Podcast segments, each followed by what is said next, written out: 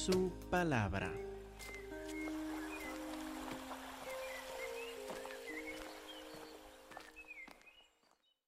Amén, hermanos, por favor, abran sus Biblias al libro de Habacuc. Como mencioné, estamos en el corazón del libro de Habacuc en estos versículos. Habacuc capítulo 2, versículos 2 a 4. Recuerden lo que nos ha llevado a este punto. Lleguen primero a Habacuc capítulo 1, versículo 2. Recuerden la, la pregunta o la queja de Habacuc con que empezó el libro. Cuando dijo en Habacuc capítulo 1, versículo 2, ¿hasta cuándo, oh Señor, clamaré? Y oraré con pasión, con devoción, presentaré mi queja, mis peticiones delante de ti, hasta cuándo, Jehová, clamaré y no oirás y no respondes. ¿Hasta cuándo va a continuar así, Señor? Y daré voces a ti a causa de la violencia, la violencia en la sociedad alrededor, o la violencia en la familia, o la violencia como sea, no salvarás y no me redimirás y no redimirás al pueblo. ¿Hasta cuándo, Señor? Recuerden también la primera respuesta que le dio Dios. Capítulo 1, versículo 5. Miren entre las naciones Vean, asómbrense, tengan miedo, Habacuc y el pueblo que escucha, porque haré una obra en sus días, no en otra generación, no en una generación en otro tiempo, sino en los días de ustedes haré una obra que aun cuando se los cuenta, se los cuento, no la creerán. Van a decir que esto es demasiado, esto es demasiado severo, es más allá de lo que podemos comprender. Versículo 6, porque he aquí, yo, dice Dios, levanto a los caldeos. ¿Quiénes son los caldeos? Una nación cruel, presurosa, que camina por la anchura de la tierra, a cualquier dirección, a todas partes, para poseer las moradas ajenas, para robar tus casas para robar tu propiedad, para robar tu familia, para robar todo el fruto de su trabajo, todo lo que ha guardado, toda tu pensión, todo lo que has puesto tu confianza. Yo, dice Dios, levanto a los caldeos y lo va a robar rápida y completamente. ¡Qué susto! Versículo 11. Luego pasará como el huracán, van a llegar como un viento del desierto seco que va a destruir, que va a secar todo y ofenderá atribuyendo su fuerza a su Dios. No van a llegar para decir, mire, estamos para poder eh, llevar a cabo el juicio de Jehová Dios. En cambio, van a dar la gloria a otro Dios falso en todo esto. ¡Qué susto! lo que hemos tenido hasta ahora. La queja, ¿hasta cuándo, Señor, clamaré y no oirás? La respuesta del Señor que dice que así voy a contestar. Esta violencia e injusticia voy a levantar a otro pueblo que va a invadir y destruir todo. Y llegamos a ver la segunda queja de Habacuc. Mire otra vez versículo 13. Muy limpio eres Dios, muy limpio eres de ojos para ver el mal o para este, aceptar el mal. Y puedes ver el agravio, tú no puedes aguantar el agravio, tú no puedes aprobar la injusticia. Entonces, ahora viene la segunda queja. ¿Por qué ves, Dios? ¿Por qué ves a los menospreciadores? ¿Por qué ves a esta nación cruel, los caldeos? ¿Por qué toleras a ellos y callas cuando destruye el impío como el caldeo al más justo que él. Somos injustos, somos pecadores, pero no somos tan pecadores como estos invasores que nos van a robar de todo. ¿Cómo toleras esto, Dios? Versículo 14, y haces, tú estás en control de esto, Señor, haces que sean los hombres no como seres humanos, sino como peces del mar como reptiles, comiendo unos a otros, que tienen, que no tienen quien los gobierne. ¿Por qué permites este caos, esta injusticia, Dios? Recuerden también como Habacuc espera, capítulo 2, versículo 1. Sobre mi guarda estaré, sobre la fortaleza afirmaré el pie, voy a estar de pie, vigilando, esperando, Señor. Velaré para ver lo que se me dirá. Tú me darás respuesta a mi queja, y estoy para esperarlo. ¿Y qué he de responder a mi queja? Puede ser que yo sea reprimido, puede ser que yo sea castigado. De todas formas, aquí espero, Señor, esta es mi queja. ¿Por qué puedes aguantar tanta violencia y maldad sin hacer nada? ¿Por qué levantarás a unos invasores extranjeros injustos para atacarnos y humillarnos? ¿Por qué permites esto, Señor? Y ahora en versículos 2, 3 y 4, Dios da su respuesta. Y no es reprensión. En cambio, les da buenas noticias. Versículo 2.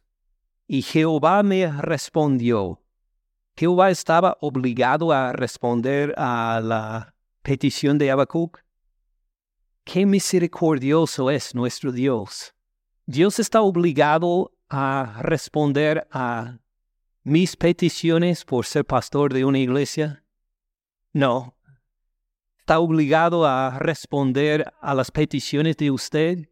Si él quisiera, solo podría contestar las peticiones de, de unos cristianos ejemplares en alguna parte, de unos pocos en cada generación, pero fíjese de la misericordia de Dios que contesta aun nuestras peticiones. Qué misericordioso es nuestro Dios, que permite que presentamos nuestras peticiones y nos responde también. Jehová me respondió y dijo, escribe la visión. Ahora esperamos ver algo como mira la visión ve la visión. Tendría más sentido, ¿verdad? Pero esta visión, esta profecía no solo fue dado a Habacuc, fue dado a los de su pueblo, fue dado a usted, fue dado a mí. ¿Cómo vamos a enterar nosotros de esta visión? Dios no puso una película para que todos viéramos la visión y pues comiéramos palomitas y miráramos la visión y decir, oh, qué interesante esta visión le mandó a Habacuc, escribe la visión. Y esto es lo que estamos leyendo ahora. Escribe la visión, declárala en tablas. La forma de hacer permanecer la palabra era tallarla en tablas, tablas de piedra en esa época. Lo que quiere decir es que esta visión, esta profecía no solo es para Habacuc y la generación de él, para todas las generaciones hasta la nuestra. Es para todo el futuro. Escríbela en tablas para que todos de la edad que sean, de la generación que sean, entiendan este mensaje. Escribe la visión, declárala en tablas para que corra el que lee en ella. Con estas tablas, uno va a correr para llegar a otros pueblos para anunciar estas mismas noticias, para que ellos la copien también. Fíjense cuán importante es este pasaje que estamos examinando.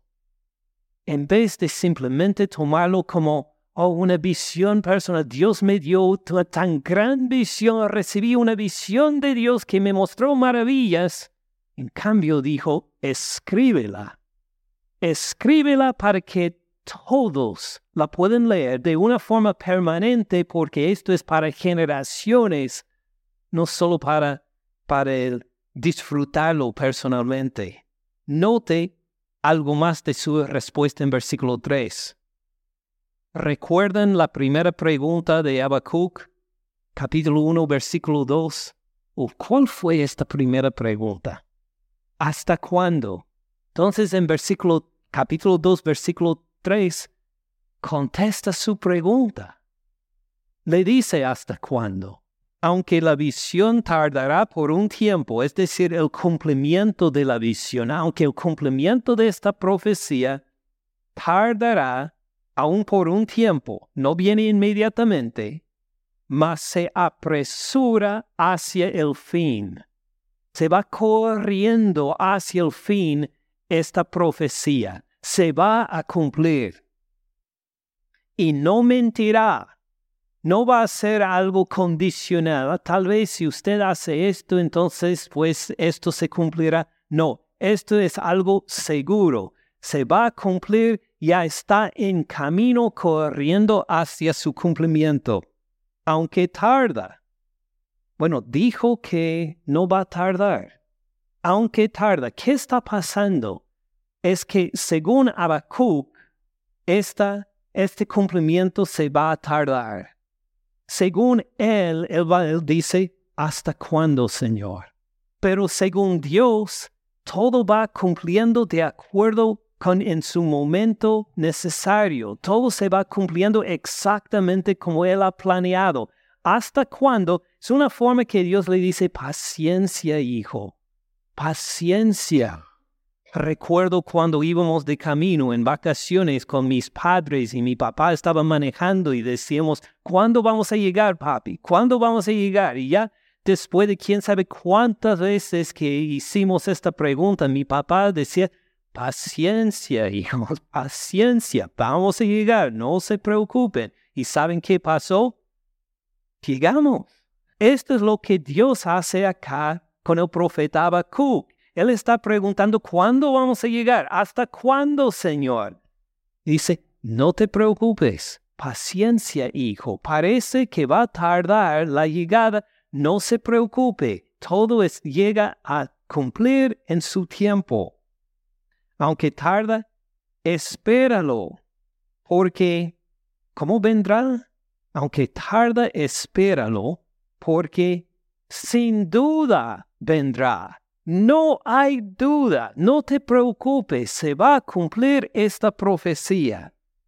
Y no tardará, según Dios, no tardará, va a llegar en el momento exacto que Él ha dicho. Entonces él le, contestó su primera pregunta, ¿hasta cuánto? ¿Hasta cuándo? Espéralo. Seguramente viene sin duda, no mentirá, va a llegar. Ahora, ¿qué es esta visión? Versículo 4. He aquí, ¿listos? Algunos están medio dormidos hoy, no sé qué pasó. Este, ¿están listos para la visión? De veras. Muy bien, dice, he aquí, he aquí que aquel cuya alma no es recta se enorgullece, mas el justo por su fe vivirá. Esta es la profecía anhelada, esta es la respuesta a todas las preguntas de Habacuc. Podemos cerrar la Biblia, ya se terminó el sermón. Ah, no, sino que diremos, ¿qué clase de profecía es esta? Mire, entendimos bien la profecía de capítulo 1, van a llegar unos invasores y van a llegar como águilas, van a, van a conquistar al, al pueblo de Dios y podemos ver una película de Hollywood en la acción y decimos, sí, sí, sí, esta es la clase de profecía que queremos escuchar y ¿qué clase de profecía es esta? Aquel cuya alma no es recta se enorgullece, mas el justo por su fe vivirá. ¿Qué clase de profecía es esta? Es la mejor profecía que se puede escuchar. Qué buenísimas noticias. Vamos a verlo poco a poco, paso por paso. He aquí que aquel cuya alma no es recta se enorgullece. Esta es una clase de persona. Mas el justo, esta es otra clase de persona. La respuesta de Dios dice que hay básicamente, Habacuc, dos clases de personas. Una clase de persona es el injusto, aquel cuya alma no es recta. ¿Quién es esta persona? Esta es la persona que depende de sí mismo para evaluar las cosas, que piensa que no necesita a Dios, que está seguro que puede de su propia perspectiva, de su propia sabiduría, de su propia forma de ser, que puede dirigir su vida como él o como ella quiera. ¿Cómo llamamos esto según la Biblia? Es el orgullo. Del orgullo. Apareció desde Génesis capítulo 3 con Eva. ¿Recuerdan que la serpiente tentó a Eva y dijo que este, oh, Dios prohibió que comiera los frutos del huerto. Ella respondió, no, podemos comer los frutos que sean, pero es que de este árbol no podemos eh, comer el fruto. Entonces, ¿cómo le tentó Satanás? Para decir, no morirás. ¿Por qué escuchas la palabra de Dios? Qué ridículo, vas a morir por comer. Mire, este fruto es que sabes, Dios no quiere que tú llegues a todo tu potencial, pues Él no quiere que tú seas Dios como Él. Entonces, le dijo que no comieres ese fruto. Y luego, ¿qué empezó a hacer Eva? En vez de obedecer la palabra de Dios, que ella sabía, en vez de obedecer la palabra, dijo, hmm, creo que yo puedo evaluar este fruto. Bien, según B, pues me parece bien, me parece buen fruto para la sabiduría.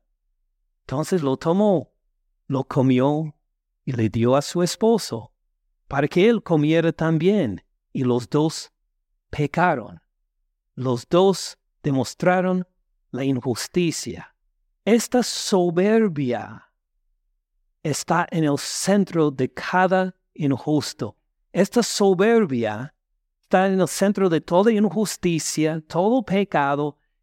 Esta idea que dice, sabes, yo puedo evaluar si algo es bueno o malo, no tengo que depender en la palabra de Dios.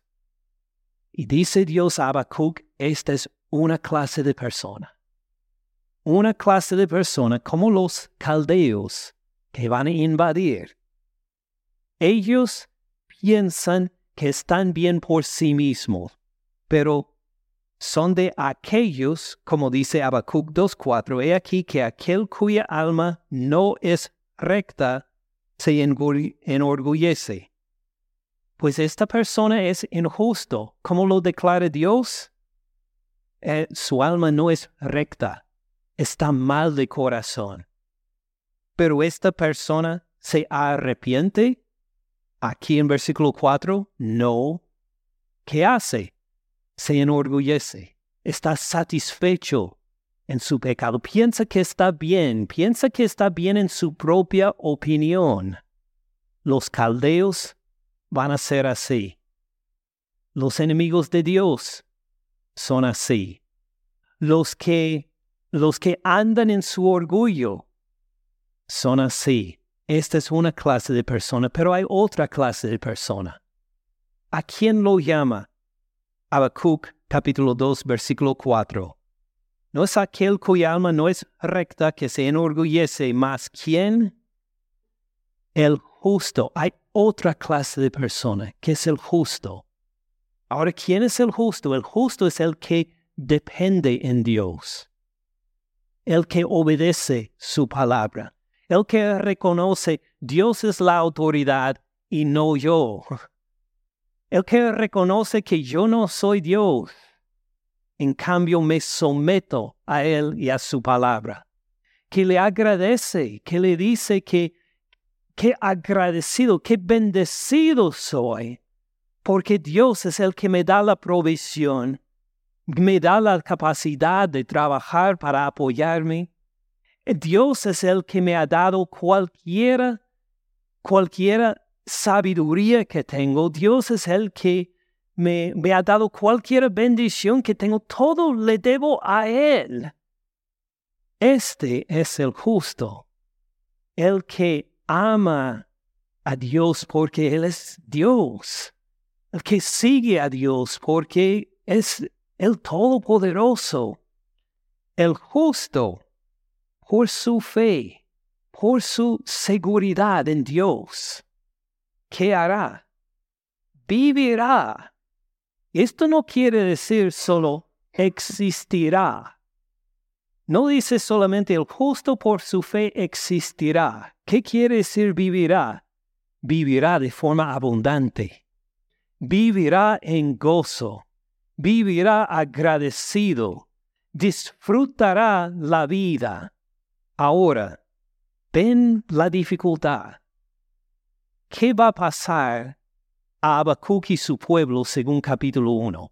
Van a ser invadidos por unos impíos llamados los caldeos, que van a llegar como huracán y van a robar todo. ¿Será que el justo vivirá en estas condiciones? Oh sí, es exactamente lo que dice. El justo, el que confía en Dios aún en esta clase de situación, vivirá de forma abundante. ¿Cómo hará esto?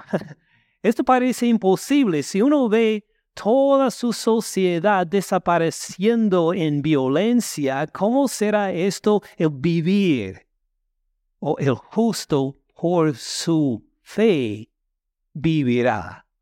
Aunque todo lo que está alrededor se está deshaciendo, reconoce que Dios todavía es soberano y Dios todavía lo tiene en el hueco de su mano. Y nada le puede pasar sin pasar primero por la mano de Dios.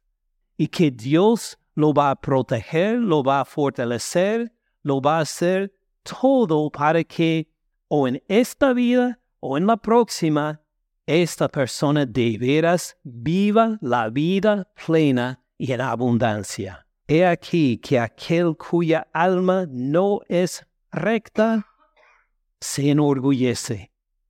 Una clase de personas se queda satisfecho en sí mismo, diciendo que tiene todo lo que necesita de por sí. Unos ejemplos a los caldeos. ¿Usted quiere ser de esa clase de persona? No, algunos no. Otros dicen, eh, pues no estoy convencido todavía. Usted quiere ser la clase de persona enorgullecido sin tener que necesitar Dios viviendo de por sí. Pero ¿cómo vamos a asegurar que esta actitud no entre en nuestros corazones por accidente? Por su palabra, precisamente. Por eso Habacuc escribió todo el resto del capítulo 2. Esto esperamos ver en los próximos domingos en que va a describir en detalle esta clase de persona, en particular los caldeos, para ayudarnos a nosotros a no caer en esta actitud de orgullo. Prefiere estar entre los justos. Amén. ¿Cómo vamos a saber si estamos entre los justos? Por su palabra, en particular capítulo 3 de Habacuc. Todo capítulo 3 tiene que ver con la actitud de los justos ante estas noticias malas de la invasión de los caldeos. Entonces estamos, por eso dije, estamos en el corazón del libro de Habacuc, porque aquí mismo Dios distingue para el profeta a dos clases de personas, algunos como los caldeos que van a ser juzgados, que andan en su orgullo y que, que su, su juicio, su destrucción, su su condenación pronto viene. Aunque parece que tarda, aunque parece que eh, los injustos puedan hacer lo que quieran, su tiempo viene. Espérenlo. Mientras tanto, que nos encontremos entre los justos, descritos en capítulo 3, los que dependen de Dios aún en medio de las tribulaciones, los que vivimos por la fe, aun cuando las condiciones alrededor nos anuncian destrucción, nosotros confiamos en el que está arriba de todas las tribulaciones, en nuestro Dios que se ha comprometido con nosotros. ¿Tiene sentido? Entonces, para cerrar este sermón, vamos a considerar de dónde sacó Habacuc esta idea, de dónde reconoció Habacuc esta respuesta. Pues, él tuvo la visión. Claro, pero ¿cómo entendió la visión?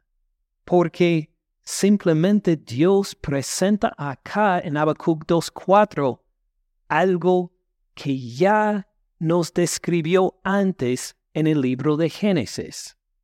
¿Quieren verlo otra vez? Si quieren verlo o no, vamos a Génesis capítulo 15. Abran capítulo 15, versículo 1. Estuvimos en nuestro estudio versículo por versículo del libro de Abraham y ahora vamos a ver su conexión con Habacuc. Génesis 15, versículo 1. Deben estar las huellas de la última vez que, que usted la leyó, no solo cuando nosotros lo repasamos, sino después también. Génesis 15.1. Después de estas cosas vino la palabra de Jehová a Abraham en visión, diciendo, no temas, Abraham, yo soy tu escudo. Imagine esto cuando lleguen invasores caldeos. Yo soy tu escudo. ¿Tendría alguien que temer? No. Yo, soy tu escudo y tu galardón, tu premio será sobremanera grande. Claro que ya le había prometido su descendencia. Vas a tener una descendencia que va a poblar esta tierra prometida. Esto pues ya le había descrito a Abraham su galardón. Será sobremanera grande, respondió Abraham, Señor Jehová, ¿hasta cuándo? Su palabra, su Biblia dice ¿hasta cuándo? No, tampoco la mía, pero puede haberlo dicho, porque desde la edad de setenta y cinco años ha esperado Abraham y no ha llegado a tener hijo. Ahora han pasado unos 10, 15 años en que este viejito que tiene la promesa de Dios que va a tener un hijo, está esperando el cumplimiento de la promesa, pero no ha llegado todavía. ¿Qué me darás siendo así que ando sin hijo y el mayordomo de mi casa es este Damaseno Eliezer? Dijo también Abraham, mire que no me has dado prole, no me has dado hijos He aquí que será mi heredero un esclavo nacido en mi casa. ¿Qué está diciendo Abraham? ¿Hasta cuándo, Señor? Como Habacuc, en situaciones diferentes, ¿cuánto tiempo más tengo que esperar? ¿Cuándo va a llegar este hijo que tú prometiste? ¿Sigo esperando acá? ¿Cuándo va a llegar? Versículo 4, llegó, eh, luego vino a él palabra de Jehová diciendo, no te heredará este. Tu, tu siervo Eliezer no será tu heredero, sino un hijo tuyo será el que te heredará. Lo llevó fuera.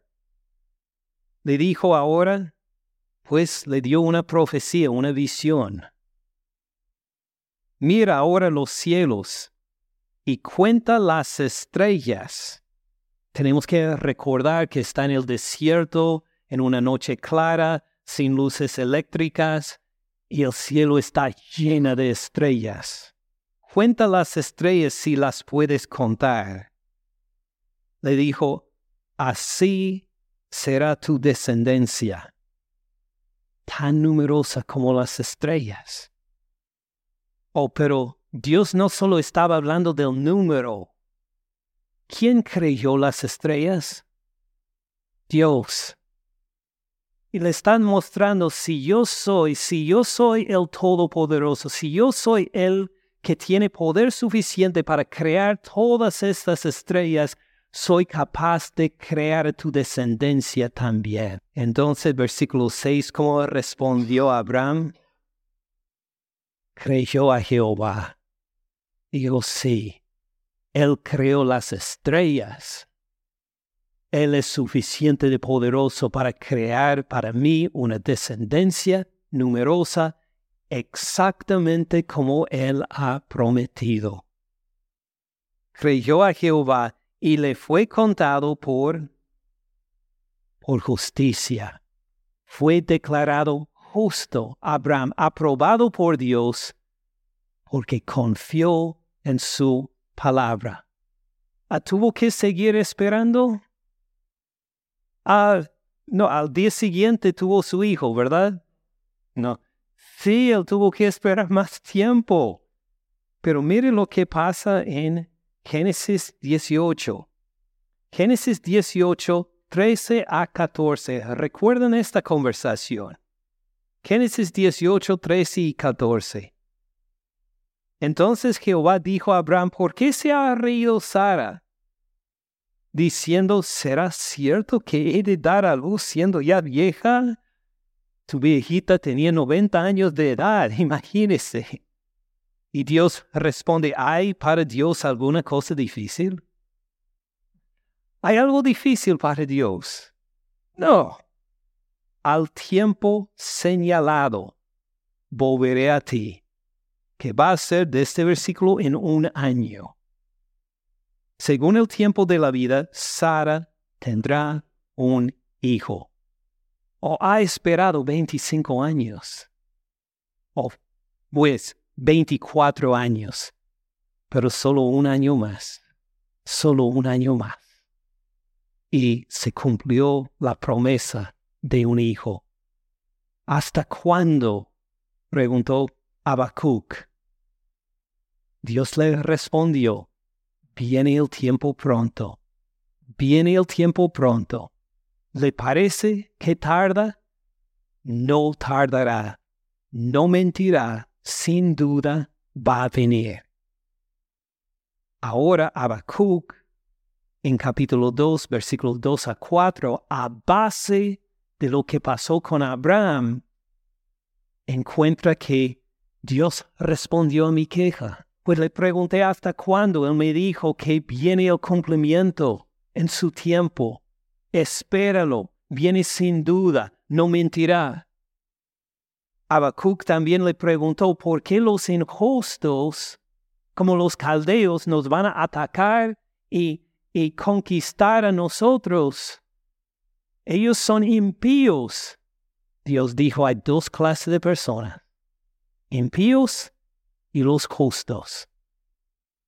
Los impíos van a recibir su castigo eventualmente. Viene el día de juicio para ellos.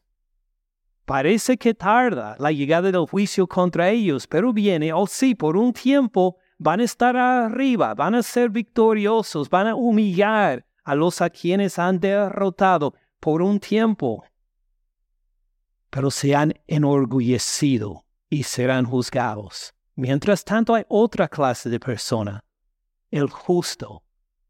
¿Cómo vivirá el justo? Por fe. Aunque mira la cara de los invasores caldeos menospreciándolo, reconoce, que éste anda en orgullo y va a ser juzgado por Jehová Dios.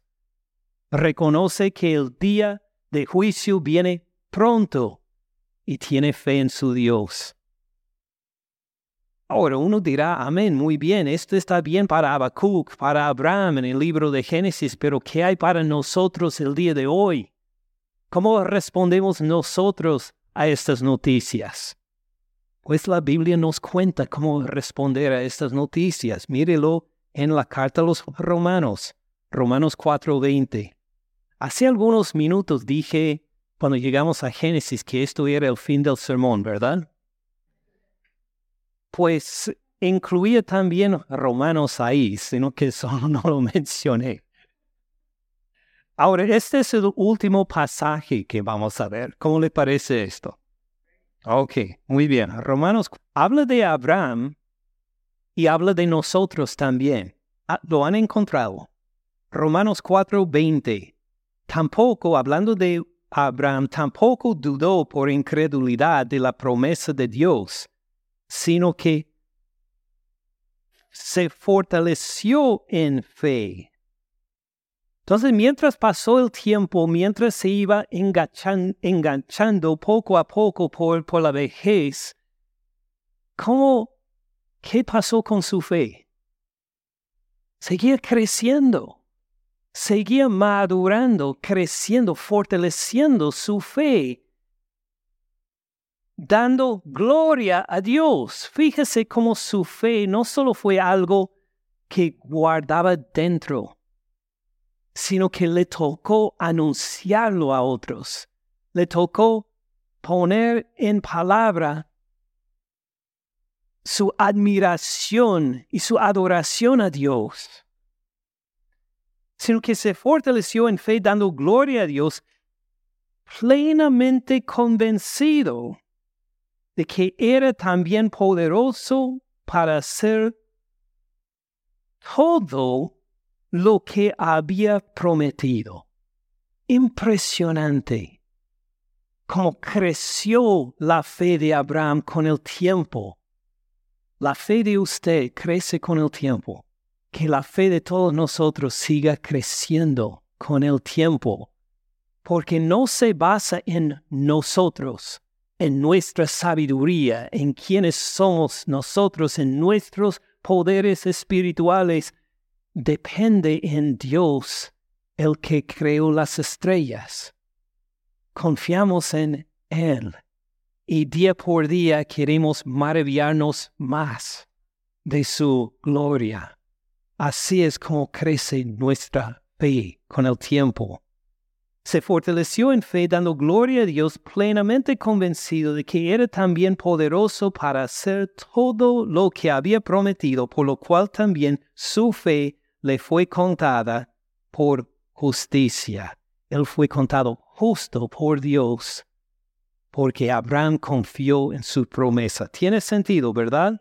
Pues versículo 23, no solamente con respecto a él, a Abraham se escribió que le fue contada, sino también con respecto a, quienes, a nosotros, a quienes ha de ser contada. Nosotros tenemos una parte en esta historia también. Nosotros tenemos promesas verificadas, todas verdaderas de parte de Dios, que esperamos también que sean cumplidos. No solamente con respecto a Abraham se escribió que le fue contada, sino también con respecto a nosotros, a quienes ha de ser contada. Esto es, a los que creemos en el que levantó de los muertos a Jesús, Señor nuestro. Nosotros tenemos la fe no solo en que oh, un hombre hace dos mil años en el Medio Oriente fue resucitado de los muertos. Esta es parte de nuestra fe, claro, sino que también Él es el Señor, el Señor sobre todo. Y no solo es Señor sobre todo, es Señor nuestro. Es decir, personalmente estamos vinculados con Él por fe. En Él está arraigada nuestra fe. Nuestra seguridad no está en algún, alguna persona, algún político elegido, no está en algún dueño de compañía, no está en algún ah, militar sino en Jesús de Nazaret, crucificado por nuestros pecados y resucitado de los muertos. Nuestra seguridad está en Él. Él es nuestro Señor. Entonces, cuando nosotros creemos en Dios, en el que levantó de los muertos a Jesús, Señor nuestro, somos contados justos también porque reconocemos, versículo 25, el cual este Jesús fue entregado, fue crucificado, entregado a la cruz. ¿Por qué? Por nuestras transgresiones. Nosotros pecamos y Él llevó la culpa. Nosotros desobedecimos a Dios. Él sufrió el castigo. Nosotros merecemos la muerte por nuestra rebelión contra Dios. Él sufrió esta muerte en nuestro lugar. De esto estamos seguros. Pero no solo esto. Miren el resto del versículo 25. Y resucitado para nuestra justificación. Él fue resucitado de entre los muertos. ¿Y qué van a pasar a nosotros cuando morimos, cuando somos enterrados o nuestras cenizas son esparcidas, contaminando alguna playa en alguna parte, ¿qué nos pasará a nosotros después de esto? Seremos resucitados también. Él simplemente es las primicias, el primer, el primero de los resucitados. Nosotros por fe lo seguimos. Entonces, ¿cómo viviremos los justos? Por fe, reconociendo que esta es la promesa que algún día se va a cumplir. O parece que tarda, pero no según Dios. Él dice, espéralo. Se va a cumplir, no, no miente esta profecía, se va a cumplir, no hay ninguna duda. Hay dos clases de personas. Los que andan en su propio orgullo y piensan que son suficientes en sí para manejar sus vidas, ellos tienen su día de juicio que les espera y aunque tienen victorias en camino algún día, van a ser juzgados. Pero otra clase de persona hay, los justos, los que han escuchado las buenas noticias de Dios en Cristo Jesús y han dicho, si con esto me identifico, y que crece en la fe mientras pasa el tiempo, porque reconoce que el que dio las promesas es poderoso para cumplirlas también. ¿En qué lado está usted? ¿Entre los del orgullo y su autosuficiencia o los que dependemos en Dios, que reconocemos que nuestra justicia está en Cristo Jesús crucificado y resucitado de los muertos? Gracias por escuchar al pastor Ken en este mensaje. Para más recursos, visite caminandoensupalabra.org.